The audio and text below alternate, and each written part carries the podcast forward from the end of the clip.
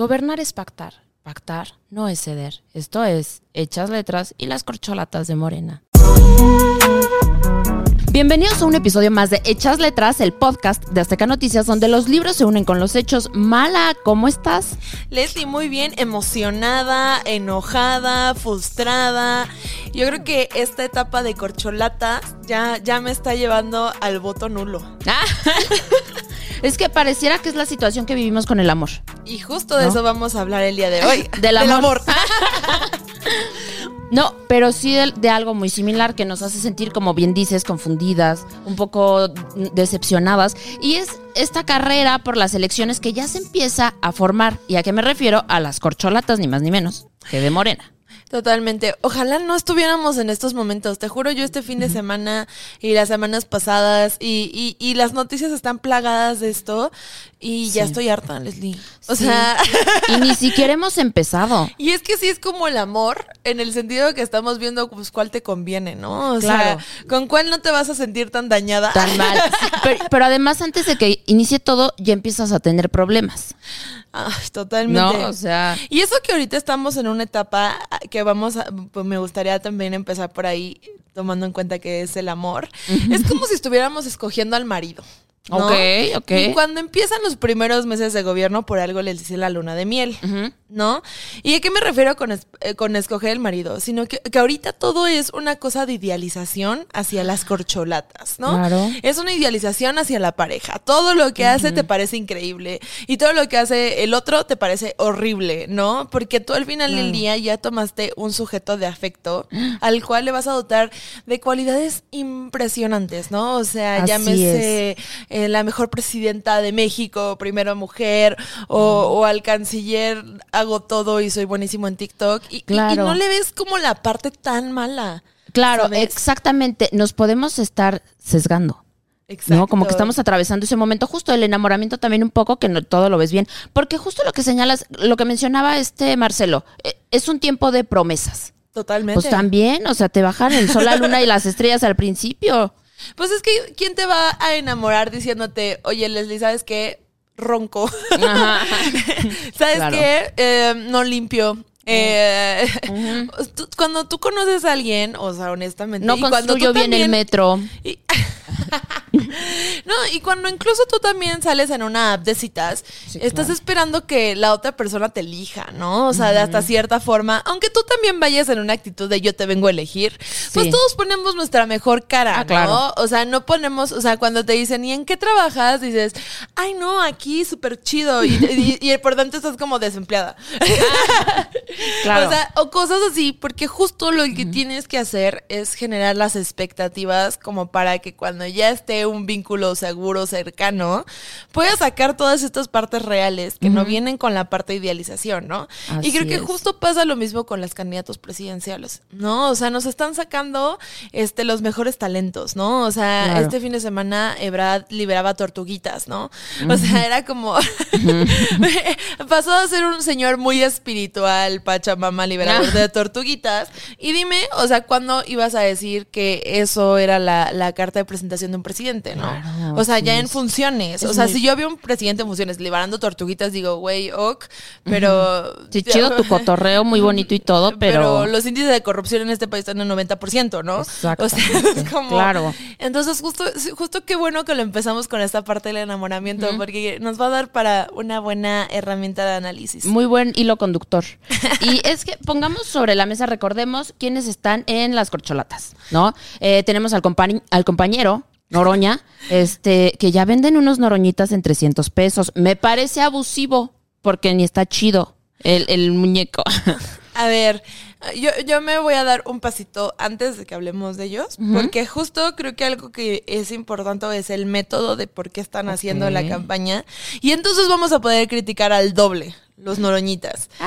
Porque, a ver, este, el método, eh, ahorita después hablamos de la oposición, pero el método de Morena es bastante mm, laxo, no laxo, porque, a ver, en primer lugar te dicen que obviamente esto no es una precandidatura como tal, ¿no? Se les llama defensores de la cuarta transformación, Ah, sí. ¿no? Es como el que va a encabezar la defensa de la cuarta transformación, que coloquialmente, pues nosotros lo vamos a llamar como corcholatas a candidatura presidencial, pero ellos para escudarse frente al INE le dicen, Sí. estamos buscando al defensor de la Ay, cuarta sí. transformación. Eh, En primer lugar, esto fue como por invitación, ¿no? O ah, claro, claro. esto no fue de que, oye, yo De alzar la no. ser, o sea, como J. Cole. No, Ay, que a la sí. mera hora dijo, yo quiero. No, esto fue de, si no fuiste mencionado en la mañanera, no tienes posibilidades. Entonces, entre los mencionados, pues están, tenemos este cinco candidatos, ¿no? Y la otra cosa es que es por encuesta. Mm. La forma en que se va a elegir es por encuesta. Y esto es como el amor también. Porque la encuesta no está midiendo el nivel de debate, no está La midiendo efectividad. la efectividad, la inteligencia. está- Trayectoria. no, está midiendo popularidad. Claro, cuando, cuando más. te dejas ir por esa primera cara de, de que te parece una persona encantadora, encantador y a la mera hora. Exacto, y entonces lo, y lo decides porque es el más popular. ¿No? Ay, también, No porque claro. tenga las mejores cualidades, porque una encuesta lo que mide es popularidad. ¿No? ¿Cuántas veces vemos encuestas que justo es quién va a ganar el voto porque es el más popular? Este, ¿cuánto es el nivel de aprobación? O sea, eso miden las encuestas. Las encuestas no miden quién es el más inteligente. Incluso si la pregunta fuera quién es el más inteligente, según la nivel, es el según la percepción de las personas de quién es el más inteligente. Así no es, es. un examen real de quién trae mejores propuestas, quién trae una, un tema importante con el, o sea, sobre inteligencia o compromiso. No, eso no lo mide, lo mide la, la encuesta mide la, la parte como el enamoramiento, ¿no? De Sí. me encanta ese. Y creo que Sí, todos y que no es una decisión este racional, ojo. Justo. ¿No? O sea, creo que todos hemos hecho una. O sea, yo creo que Sí, nadie, 100%. o sea, a ver, todos hemos estado en algún momento de que nos está coqueteando dos personas. O tres, ¿no? Y o, o te dan- cuatro. O, o cuatro. o que te llama la atención varias personas, ¿no? Al final del día también haces como una encuesta. En Ah, tu- claro. en, eh, personal, obviamente no vas con tus amigas y dices, oye, ¿qué, qué Un te sondeo. gustaría? Un sondeo. Pero al final del día, tú empiezas a generar incluso por popularidad dentro de ti y esta situación de, ah, bueno, es que me llama más la atención esta persona, pero en realidad no estás checando quién es el más inteligente, quién es el que tiene más sensibilidad emocional, quién tiene más compromiso con el medio ambiente, ¿no? O sea, estás haciéndolo como de una parte más, bueno, me cae bien este y creo que con este podría mejor. Sí, pues es que nos reímos y, y nos gustamos. Exacto. Ah, ya. Ah, pero con el otro no me río, solo me gusta. Sí. Y no, y con el otro me río, eh, está bueno el cachondeo, Ajá. pero no me gusta. Claro. Como, pues, güey, ¿con qué me quedo, no? Y que es con lo que tú en ese momento estás haciendo más, pues, match o que te genera más popularidad. O sea, porque al final del día sí es popularidad. O sea, a ver, nadie va a elegir a la, a la, a la pareja más de la verga. claro, por supuesto, o sea, ¿no? al final del día también elegimos nuestras, o sea, nuestras decisiones también vienen de un ámbito racional que incluye a las otras personas de decir esto es mejor que lo otro y te estoy eligiendo sobre los demás porque eres mejor. Claro. ¿No? Y funciona incluso así con las encuestas que vienen con el candidato presidencial. Y ya para cerrar, les dieron 5 millones de pesos a cada uno, Sí, ¿no? también, qué Entonces, cosa. para financiar esta lucha, eh, Adán Augusto salió con un reloj de un millón de pesos y dijo que no necesitaba el dinero, ¿no? Amigo. Ah, a ver, pero aquí y tiempo. Noroña vende. Noroña vende. Aquí nomás para poner en contexto. ¿Quiénes están en las corcholatas? Número uno, Monreal. Monreal. Número dos, Noroña. Número tres, Adán Augusto. Número cuatro, Marcelo Ebrard. Número cinco, Claudia Sheinbaum. Y el orden no importa, aquí no No, determina no, no, nada. no, no. Es- el orden es como me llegó a mi cabeza con TDA. Entonces, aquí yo te pregunto, Leslie, ¿es válido si te van a dar 5 millones de pesos que estás vendiendo noroñitas de 300 pesos para financiarte? ¿Cuánto Claro. necesitas entonces para Claro. estas campañas, no? Y, y que fíjate, no es solo la práctica de Noroña, sino también recordarás a Ebrad que dijo que eh, para que se pueda fiscalizar el apoyo de la gente, pues que haya un tope de 5 mil pesos y entonces puedas tú donar, porque pues un- me- me- en México estamos llenos de ricos millonarios y, y tenemos el dinero suficiente para decir, ay, al defensor de la cuarta transformación, ahí le va mi dinero. Eh, ay, yo creo que aquí entramos en un momento bien bien que tenemos que tomar con pincitas, porque a mí me preocupa muchísimo esta parte. A ver, todos los partidos reciben un financiamiento por parte del presupuesto federal, ¿no? O sea, todos los años se, se destina un cierto presupuesto para los partidos políticos para que puedan hacer este lo que se les dé la gana entre comillas, ¿no? Porque uno tiene que ver con elecciones, otro tiene que ver con capacitación, temas de género, pero al final del día te dan una bolsa, ¿no, Leslie? Te dan una bolsa con dinero, millones, millones de millones de pesos para que tú seas competitivo y, y entonces, además, le estás quitando dinero a la gente para poder hacer algo que tendría que venir para programas, de un tema de políticas tu partido. ¿No? A ver, entonces yo digo, a ver, si esto viene de una selección totalmente de morena, ¿no? Y ya debería venir contemplada en tu presupuesto porque todavía le pides dinero a la, gente. Se me hace muy miserable, ¿sabes? Y sobre todo porque viene esta manipulación en el cual no necesitan el dinero. Tan no necesitan el dinero que Adán Augusto dijo, tengo un reloj de un millón de pesos, cinco millones de pesos, no los necesito. Literalmente dijo, ah. no los necesito. A ver, entonces, si tanto sobra, ¿por qué no le dan a los otros? ¿No? O sea, pues ¿por qué le pides a la gente? Sí, ¿por qué mejor ¿Por qué vendes un noroñita en 300 pesos que claramente no cuesta 300 pesos? O sea, si me lo dijeras que los no, se los están dando como parte de publicidad, ¿no? De que, ah, toma tu noroñita, ¿no? Como los amblitos. Sí, o como el doctor, que no podemos decir cuál. Pero justo, el estarle quitando también todavía dinero a la, a la población, todavía en un, en un proceso que además, aquí viene el otro tema como ríspido, es que no es un proceso que esté metido en el tema electoral per se. O sea, el INE ya les dijo que no, que se están adelantando a las fechas. Entonces, ¿estás pidiendo dinero para qué? Así Para defender. Para defender, o sea, ¿cómo? Y entonces también viene la otra parte por lo cual no se ha abierto también en México y que es una discusión que se puede poner como con, con Estados Unidos, el por qué el financiamiento de los partidos no viene de particulares. ¿Cuánto lavado de dinero tenemos en este mm. país, Leslie? ¿Cuánto narcoestado hay? ¿No? Y entonces, si tú vas a decir el tope es 5 mil pesos y estos noroñitas los vendes a 300 pesos y te los dan en efectivo, Ah, sí. ¿Cómo haces, ¿Cómo, haces la, ¿cómo haces esta parte de comprobación de gastos? Así es. No, ahí yo creo que es un tema bien ríspido y, y, es bien bien importante lo que señalas de, lavado de dinero y demás, porque recordemos que eh, la semana pasada salió el dato que el 81% del país está eh, ingobernable. ¿No? Sí, con presencia de narcotráfico, ¿no? Y a, diversos niveles, ¿no? Justo. Y luego, en segundo lugar, si bien se ha presumido mucho que las remesas han aumentado y se han convertido en un soporte importante, también no recuerdo qué organización estaba investigando que este había tema de lavado de dinero. Claro. A, través de las remesas. O sea, eso está importantísimo. Y aquí viene, quiero hablar eh, del libro.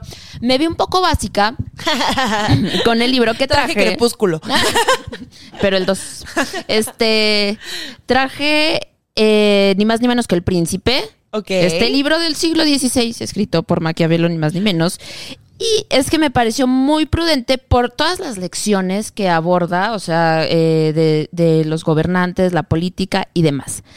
Cuando escuchamos el fin justifica los medios, ¿no? Es que es legítimo utilizar cualquier medio para mantener o consolidar el poder. Esto yo cómo lo relaciono. Bueno, cuando Ebras de pronto decide eh, meter al, al hijo de López Obrador y decir, él se va a hacer cargo de la Secretaría del Bienestar. O sea, son ideas completamente aventuradas. Entonces, a él ya no le importa, como yo creo que a muchos, este, lo que tenga que prometer, lo que tenga que dar con tal de quedar como candidato de Morena para, para la presidencia. Totalmente. Y es que aquí también me voy a retomar un poquito. Yo, yo traigo el príncipe también, ah. pero el de Gramsci. Ah, Entonces, que es el mismo príncipe que, que, habla Maquiavelo, pero esto el príncipe como el partido político. aquí podemos hacer un buen debate. Muy bien. un buen debate, pero antes eh, me voy a regresar un poquito con el tema. Ah, espérame. Espera. Este, con el tema. Se me fue, se me fue. Espera. ¿Qué dijiste al último? Este de lo que estaba haciendo Marcelo Ebrard, de que ya no importa lo que tengas que hacer con tal de que te escojan a ti. Ah, sí. En el parte de las reglas del INE. Ay, yo, corto, aquí otra vez. En la parte de las reglas del INE, porque al final del día hubo un debate muy fuerte sobre si estos eran actos adelantados de campaña, si esto estaba mal, lo que mandó a decir el INE es que no se podía hablar de propuestas de gobierno. No se podía hablar de propuestas de gobierno, no se podían hacer debates. Entonces, en este momento, lo único que puedes hacer como eh, prospecto a defensor de la cuarta transformación es decir, cosas así, porque al final del día no puedes hablar de temas de economía, no puedes hablar de seguridad, no puedes hablar de medio ambiente, de género, o sea, no te puedes ir a una parte fuerte de propuesta, y, pero sí puedes hacer esta cosa de pues popularidad, que es lo que decimos con la encuesta de cosas populares, ¿no? O sea, que pueden resultar como, ah, entonces Andrés Manuel Jr. está con Marcelo Ebrard, ¿no? Así es. Entonces creo que eso, una, nos pone en una situación donde nos deja a un debate de corcholata sin debate. Claro. Que es necesario en este país. Creo que si algo ha faltado en este país ha sido el debate político. Ahora los dejan sin debate político por parte institucional. Y lo que te da también es esta parte de decir, pues no me importa lo que proponga, porque justo el fin justifica los medios, ¿no? Entonces, si mañana tengo que decir, este, pues este, las tortugas van a recibir un presupuesto y una casa y luego las voy a liberar en, Puerto Escondido, pues bien, ¿no? O sea, y es como, güey, pero pues esto qué tiene que ver, ¿no? Claro. Y lo de Andrés Manuel Jr. fue algo así, que aquí yo quiero hacer una precisión chismosa. ¡Ah! Creo que el coqueteo de Marcelo Ebrard es bastante descarado, ¿no? Sí, mira. A ver, tenemos... Es como cuando neta te vas a ofrecer así de pues ya, please. ¿Qué onda? Ya. No, pero sabes que hasta eso es muy inteligente. O sea, mira, te voy a poner. A ver, al final del día, quieran que no, pues López Obrador sí llegó como una élite, ¿no? O sea, a mí no me vengan a decir que el nepotismo no existe porque este señor llegó con todo. Cuando López Obrador se enferma, sale con Beatriz Müller en un acto de campaña de Marcelo Ebrard justo en búsqueda de la presidencia. Entonces, esposa, Beatriz Müller, Marcelo Ebrard. Ok. Otro actor político importante en la familia de López Obrador, Pío López Obrador. E, ese señor, ese, el de, las, el de los fajos de billetes. ¿Pillo López? Sí, ese. El de los fajos de billetes y las donaciones. Pillo. bueno, ese también está acompañando a Marcelo Ebrard. De hecho, llegó a un evento Catepec que también generó mucho tema, ¿no? En un Mercedes de Catepec, ¿no?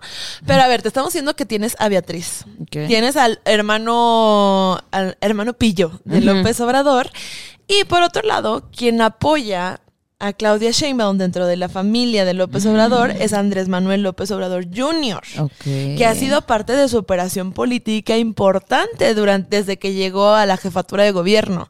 Entonces, este coqueteo no se me hizo tampoco tan alá y se va, sino que se me hizo un guiño a también me lo puedo llevar. ¿Sabes? O sea, tengo a la esposa, tengo al hermano, ¿por qué no tener al hijo? Y entonces, aquí nos damos cuenta que esta encuesta, pues tampoco sabemos si va a ser muy real, ¿no? Porque al final del ah, día, lo que está haciendo, por ejemplo, Marcelo en este aspecto, es traerse a la parte de la legitimidad que podría tener familiar, interna, círculo más élite del presidente, ¿no? Cosa que, por ejemplo, Adán Augusto tiene pues el apoyo de gente como Saldívar. ¿Ah, sí? Ajá. Entonces, pero pues no son personas este, importantes dentro del núcleo élite de López Obrador, ¿no? Entonces, a mí, pues hasta eso no se me hizo descarado, pero sí creo que el fin por el que justifica los medios de una propuesta muy idiota es coquetearle, ¿no? A Andrés Manuel Bebé y decirle, tienes un lugar con nosotros. Ok. Yo quiero ver esa cena de Navidad, ¿eh? O sea, mi puta. O sea, la casa de los famosos, pero en la en el Palacio ah. Nacional, please. La cena de Navidad. Estaría buenísimo. Y, y sí lo quería decir porque al final del día esto implica, esto del fin justifica los medios en la forma más descarada, porque nosotros seguimos creyendo que tenemos una situación de poder como ciudadanía dentro de esto, cuando en realidad también está la parte de las élites. Les claro. O sea, a ver, tema pavoroso también que va a aplicar muchísimo con la sucesión. Luisa María Alcalde. ¿No? Hay nepotismo, claro que hay nepotismo. 100%. O sea, a ver, tú, Leslie, ¿cuántos años tienes? Ay, yo, tenemos que hablar Edad reveal. tengo ya casi 28 años. Ay, yo tengo 28, cállate, Leslie, que Leslie vergonzoso de mi edad. no quiero ser anciana. Pero, ojo, sí está, yo sí, a mí sí me sorprendió mucho esto de, eh, de Luisa y recordemos, Berta Luján. Es su mamá. Cercanísima del presidente y se me va el nombre de su y papá. Su papá. Eh, bueno, su papá es un abogado litigante de trabajo que, pues, aparte ha hecho muchos temas con huelgas, ¿no? Y con sindicatos. Ahí hay muchísima manipulación, ¿no? La hermana de Luisa María Alcalde estuvo, compitiendo para el INE. final del INE sin ningún aspecto que la pudiera sostener en su carrera. Y con una entrevista maravillosa. Y con una entrevista maravillosa, ¿no? O sea, y justo te pregunto esto de la edad, porque al final del día creo que a sus 34, 33 años que tiene Luisa María Alcalde, claramente viene de un lugar hiper privilegiado, al cual a los 28 años, 27 años, ella ya había sido diputada federal. O sea, ya, ya había tenido cargos muy relevantes y privilegios demasiado relevantes que ni tú ni yo podemos tener acceso como una persona normal, incluso talachuda. Claro, O sea, digo, yo, chica, yo quisiese, si están escuchando este podcast, la encuesta viene para mí. Pero son cosas que te da el privilegio, ¿no? O sea, y entonces aquí lo que yo te lo, lo, lo, saco porque al final del día creo que en las corcholatas hay dos caminos. ¿no? La parte popular de esta encuesta, de este enamoramiento con el público y la parte del enamoramiento privado. ¿No? Mm. En el cual pues tienes que enamorar a la élite. Sí, a los dos lados. A los dos lados. Entonces, por una parte están las corcholatitas hablando al público, que liberando tortugas, que haciendo acarreados, que el meeting, bla, bla, bla. Pero por otra parte, esta encuesta no nada más es la única vía real. O sea, el enamoramiento también viene a López Obrador. Claro. Esta parte lamebotas que ya hemos hablado, es ese enamoramiento también hacia López Obrador. Claro, y que justo lo llegamos a tocar en, en este, en un episodio anterior acerca de una novela que es eh, El Rey Lear de Shakespeare. Y entonces era de quién podía ser, quién podía ser más, más lacayo, este, ¿no? Con, con el padre para conseguir su favor. Y entonces ahí se olvidan, evidentemente, de la ciudadanía, porque no importa, o sea, da igual, aquí a quien quieres tener contento sea una sola persona, porque lo que quieres tú es más poder. ¿No? A la larga. Entonces, sí me llama mucho la atención. Nada más para cerrar el tema de Luisa, no me gustó en lo absoluto que sacaron muchas, o sea, yo no estoy de acuerdo con el nepotismo ni nada, pero la comparativa que hacían de, ay, saltó del autobús, de que ella ah, este, era protagonista del comercial de, Morena, no tiene nada que ver. O sea, es que hay 20 cosas que criticarle. ¿Por qué nos vamos a eso? O sea, ¿por qué desde ahorita le ponemos el debate a eso? Claro, porque además te, te das cuenta que es un análisis muy ramplón, o sea, de que, ay, saltó del camión. No, no, no ella no necesitaba el camión, no necesitaba, con los padres que tiene, o sea, que, que ella, eh, su mamá conoce de años, de años a López Obrador, que ella también estaba del otro lado de Porfirio Muñoz Ledo, no sé si recuerdes cuando la dirigencia y todo eso. Entonces, eso me llama mucho la atención, que en eso se queda el análisis y la discusión. Ahora, siguiendo con este tema de las, de las corcholatas, eh, pues también tenemos ni más ni menos que a Ricardo Monreal. Ricardo Monreal creo que trae una estrategia de marketing bastante este importante con su Monreality, las Kardashian mexicanas prácticamente metidas en la política y hasta un juego, o sea, hasta un jueguito sacó para el celular de cómo atrapar a rateros en el metro y así. Ah. Pero, por ejemplo, en este enamoramiento, algo que es muy, muy de, de Ricardo Monreal es la operación política. O sea, si algo sabe hacer Ricardo Monreal es ser operador político y el operador político no libera tortugas ni hace un mitin. El, operador político va a la casa de los votantes, le platica y empieza a generar este tema, ¿no? Que son estas redes realmente de militancia. Y la otra es que por la parte del enamoramiento hacia el presidente, pues no lo tiene muy bien hecho, ¿no? O sea, ¿cuántas veces pensamos que Monreal ya no entraba en las corcholatas, ¿no? Y yo creo que se aferró, ¿no? Así como para los boletos de Taylor Swift que te decía, aférrate, sí. agárrate fuerte. qué horror, pero... Este, pero pues Monreal se agarró.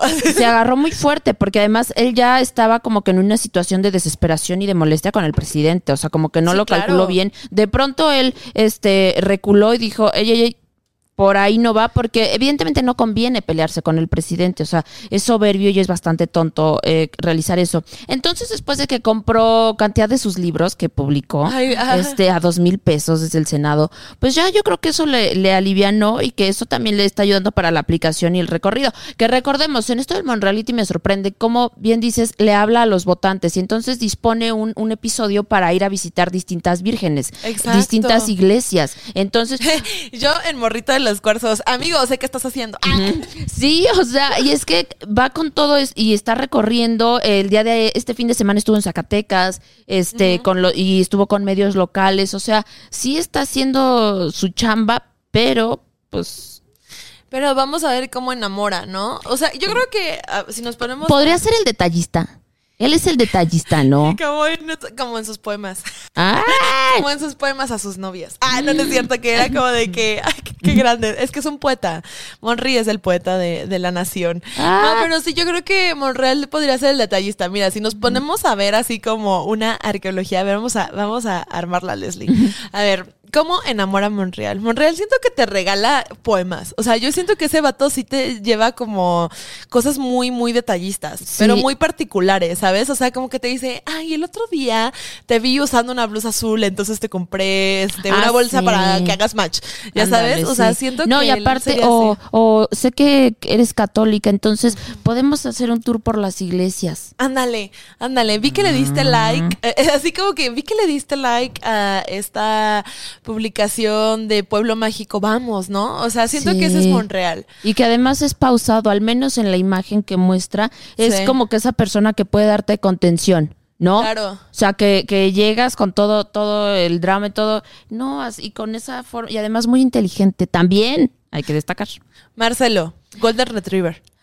Yo creo que tiene Golden Retriever Energy. No lo sé. Sí. Sí, güey. O sea, es como de que todo emocionado, de que sí, güey. Así. Y todo quiere hacerte, ya sabes, de que te vi emoción, te vi volteando y te quiere sonreír, ¿no? Ya sabes de que, pero que- medio, medio posado, ¿no? Sí, De o ese sea- que lo llevas a tu casa y que de pronto le estás sonriendo a todos, pero dices, eso ya no es natural, o sea, te acaban de hacer un Golden desplante. Retriever. Ajá, porque Golden Retriever, porque, o sea, por ejemplo, Monreal es mesurado. Sí. ¿Sabes? Pero Marcelo es como sonriendo, Yay, sonriendo. yay, sí, yay, yay, qué padre. Y Ajá. es el que le ayuda a tu mamá, así como, señora, yo le ayudo. Ah, Ya sí, sabes. sí, ándale, sí. Que ni sabe cocinar en su casa ni lo hace, pero, ah, yo le ayudo. Sí, Yo lavo, totalmente. 100%. Claudia, Claudia se me hace más pasional. Sí. Así visceral de que si tiene algo que decirte, que ella no tiene Yo tintas, siento que es el novio tóxico. Así como. que hasta en público te reclama. Sí. Sí, sí, sí, sí. Que no se espera a la casa ni nada de eso. E- Es el que, es como la mamá que te patea la, la, la pierna bajo la mesa, ¿no? De que Ah. ya cállate. Sí, ¿No? Pero sea, que de pronto, pero es, es esa que, que, o ese, no sé, que le dices, espérate, porque ya están escuchando que estás levantando. Pues no Pero me ¿cómo importa. te enamora? Pero pues a no ver, me ¿cómo te enamora? Eso es, Yo creo que es imprudente. Así como un amor es que imprudente. es arrebatada. así. Entonces puede ser más pasional, así como de, Sí. de- del momento. Este. Sí, yo lo catalogaría ahí. Sí, como más pasional. Sí. Y Adán Augusto es como Marta la antigua. Ay, pero bien a la antigua. Súper a la Este, antigua. Como de que te invito a salir y tú te sientas hasta allá, no nos tocamos ni la mano porque los tiempos del Señor. Exacto, exacto. Pero como que te vende una posibilidad de futuro bastante prominente. Sí, y ¿Sabes? además, pero al mismo tiempo te deja en la zozobra porque no dice mucho, pero sí Ajá. está pensando en su cabeza mil cosas. Siento que te enamora diciéndote que va a heredar un rancho. ¿Sabes? Así como que te habla de, yo tengo 100 mil pesos aquí en la cartera y voy a heredar un rancho, ¿sabes? O sea, bueno, te enamora de que... Eh, Claro, de y, que, ah, de, de guiño guiño. y que además es hasta cierto punto modesto. Ajá. Modesto de con mi reloj de un millón de pesos, yo no necesito el financiamiento. Pero ¿sabes qué? Siento que lo siento que te intriga porque al final del día te pone atención, pero no la suficiente. Entonces como que te genera un reto. Claro, ¿Sabes? De y estar además, ahí. y además fíjate que a pesar de que ella es grande, sigue trayendo un poco el, el alma joven, no en este, en el 90s Pop Tour, o sea, sino en todavía, yo estaba escuchando cuando visitó Guadalajara, me parece, y entonces él decía, este, nosotros no vamos a parar por una televisora que desinforma, eh, aquí llegó el presidente hace seis años, aquí comenzamos, o sea, que todavía trae ese rollo, chavo, eh, como de un cambio. claro. Entonces eso también puede seducirte porque todos queremos algo mejor. Entonces, Totalmente. Siento que hasta eso tiene una parte más revolucionaria, al menos en discurso. Mm. En discurso. ¿Sabes? Como que te empieza a hablar, o sea, de que estás en la cita y te dice, ubicas a Carlos Marx, y te empieza a decir como la revolución de conciencias y tú de que a lo mejor y sí, ¿no? Y siento que como es lejano, te clavas. Sí. O sea, es el vato con el que te clavas, que no querías clavarte, pero como esa distancia te genera como de, no, es que es muy denso". Claro, y que además sí está estudiado, porque yo no sabía, pero él estuvo en la Sorbona. No. Sí, él pasó por allá. O sea, muchos dicen que no, que de, de Tabasco, no. eh, el hombre eh, estudiado en todo. Entonces, pues sí habrá que ver cómo se, se siguen comportando esto y, y sobre todo lo de los tiempos del Señor. No sé si quieres agregar algo más de tu libro, como... Sí, mira, yo regresando a esta parte de Maquiavelo, o sea, Maquiavelo lo que, re- digo, lo de, de, de Gramsci. Gramsci retoma el príncipe de Maquiavelo, sin embargo dice que para las sociedades modernas como las que conocemos, al menos en su momento, pero creo que todavía aplica mucho, eh, el príncipe no puede ser una figura pues monárquica, ¿no? Entonces esta figura es un partido. Un partido político, ¿no? Creo que mucho de cómo se funda el PRI, por ejemplo, con Plutarco Elías Calles, de ser el partido de contención, pero a la vez el partido que rige la política como partido de Estado, viene mucho de este maquiavelismo, pero este a la Gramsci, ¿no? Y creo que ahora que nos enfrentamos a la parte de las corcholatas, vemos esta renovación del partido o al menos del liderazgo dentro del partido, que tiene también esta, esta dinámica como si estuviéramos renovando al príncipe, ¿no? Estamos renovando a este caudillo, príncipe, aunque te voy a decir que con Gramsci lo que Gramsci dice es que los caudillos no nos sirven. O sea, Ujú. Gramsci está en contra de los caudillos, ¿no? Dice, el liderazgo tiene que ser más allá, tiene que ser el partido, la vanguardia, ¿no? Creo que la, la aspiración es más o menos esa por parte de Morena. Sin embargo, como que eh, ubican los memes donde empiezan a dibujar un caballo increíble y que termina como, o sea, que al final termina horrible, ya sabes, de que todo el esfuerzo el primero y luego ya termina horrible. Así lo siento. O sea, tienen esta posibilidad y, y que tuvo en su momento el PRI de generar al partido como este príncipe de Maquiavelo, con el fin justifica los medios, que creo que es mucho de la dinámica que, que se mantiene en la política nacional. Pero lo están queriendo ver también con esta parte caudillista, que también choca con el mismo modelo.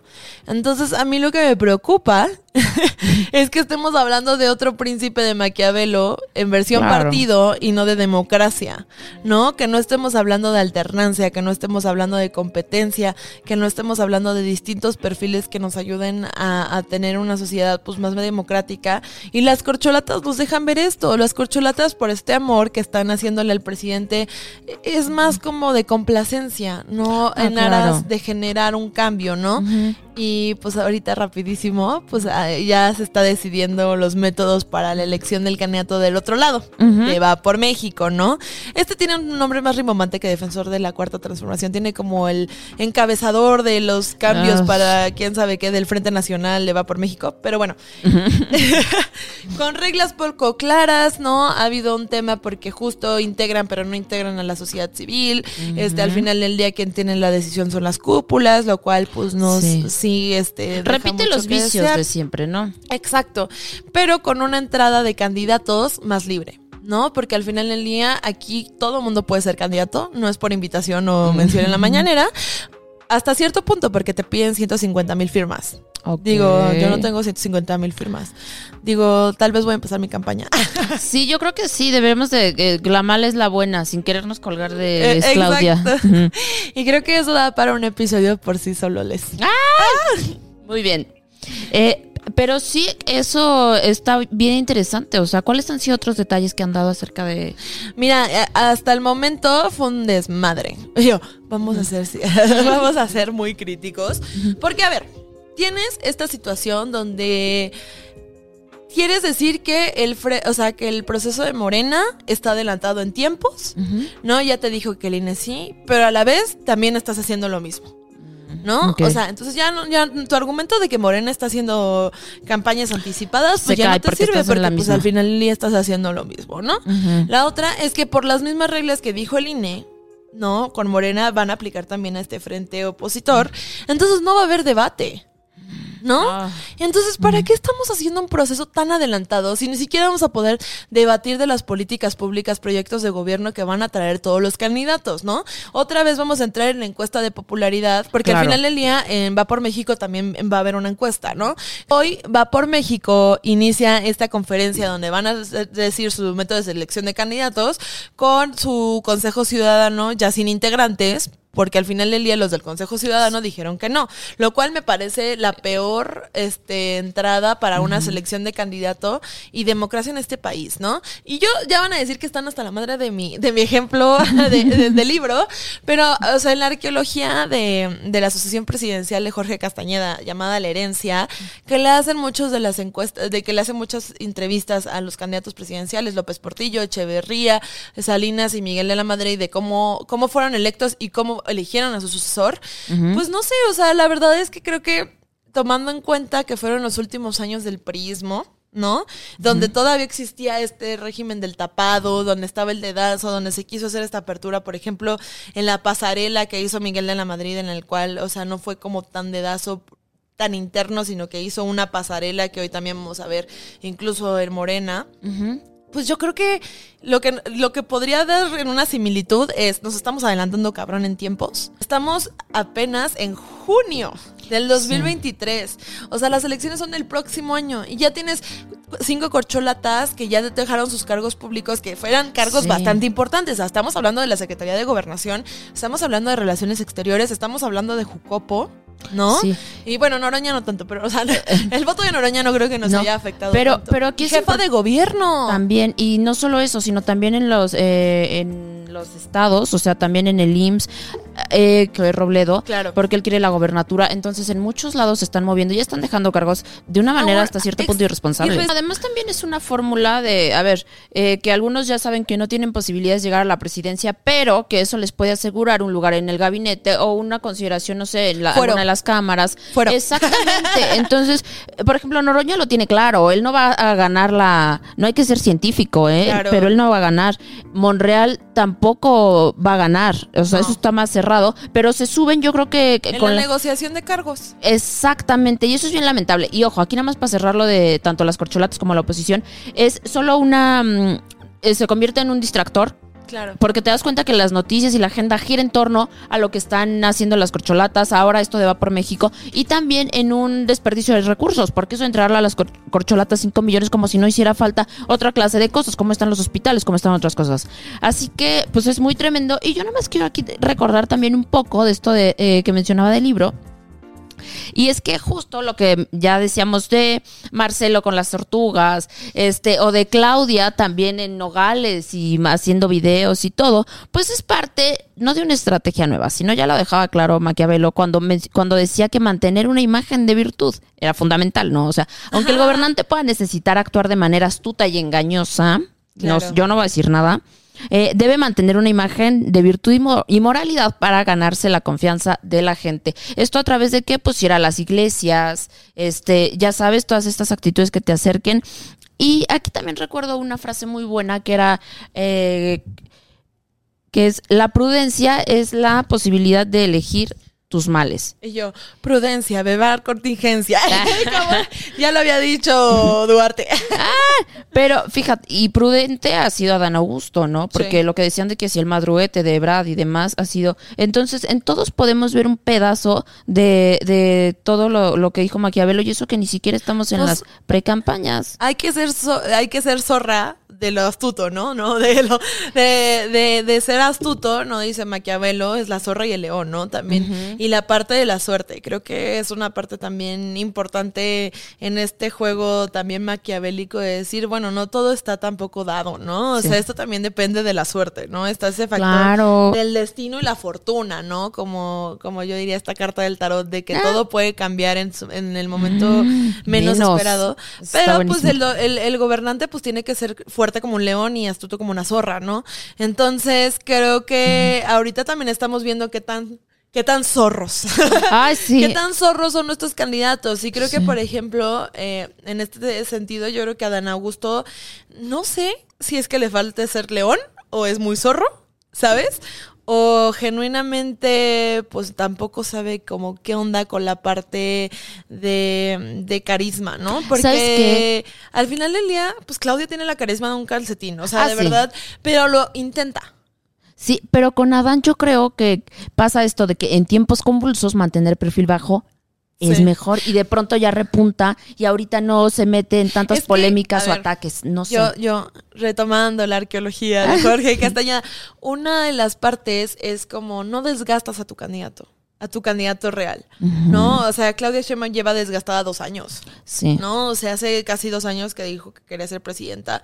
Claudia Sheinbaum está madreadísima en el, en el aspecto de imagen, ¿no? O sea, porque al final del día, o sea, lo que quieres tú como presidente o, o en esta parte muy sucesoria como la quieren manejar, porque al final del día es una, es una mala copia del PRI, pero bueno, este es no desgastas a tu candidato, al contrario, lo cuidas demasiado porque justo no quieres que llegue golpeado, ¿no? Así y creo es. que en ese sentido Adán Augusto se ha guardado.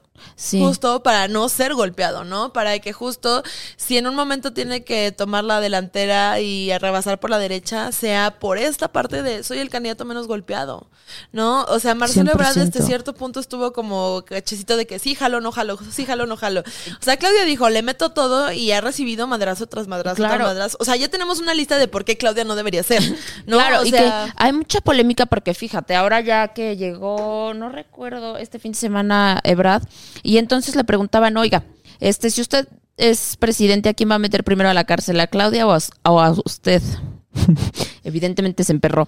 Este, luego le preguntaban, oiga, ¿y qué pasó con la línea 2? Y que se empezó a enojar, se empezó, pero esto, esto yo lo menciono porque lo que dice es de que están golpeados. Están muy golpeados porque justo no es lo mismo, oye, te presento a este güey que no tienes ni idea ni con qué lo vas a madrear en una cosa de... A ver, si estás en una conferencia de prensa, ¿no? Y te dicen, el encargado de esto va a ser Chuchito Pérez y nadie sabe quién es Chuchito Pérez. Lo único que vas a ¿Qué hacer dice? es la nota es, es Chuchito Pérez y de aquí que le encuentras que hizo Chuchito Pérez, Sí. te vas a llevar un tiempo. Pero si me dices, el candidato es Claudia Sheinbaum, que llevas dos años golpeando, güey, tienes una lista hasta para hacer un pictoline de, de por qué Claudia no, ¿no? Sí. Entonces, A, a mí me parece que va más por ahí, de que va sobre Adán, y me llama la atención como Andrea Chávez se sumó a apoyar a Adán Augusto, y yo no, eh, eh, ya hemos hablado de esta figura sumamente cuestionable, Eh, ahorita no sé si viste que también hubo una denuncia ahí dentro de Morena diciendo que Andrea Chávez estaba corriendo gente que era simpatizante de Claudia dentro de Morena, ¿no?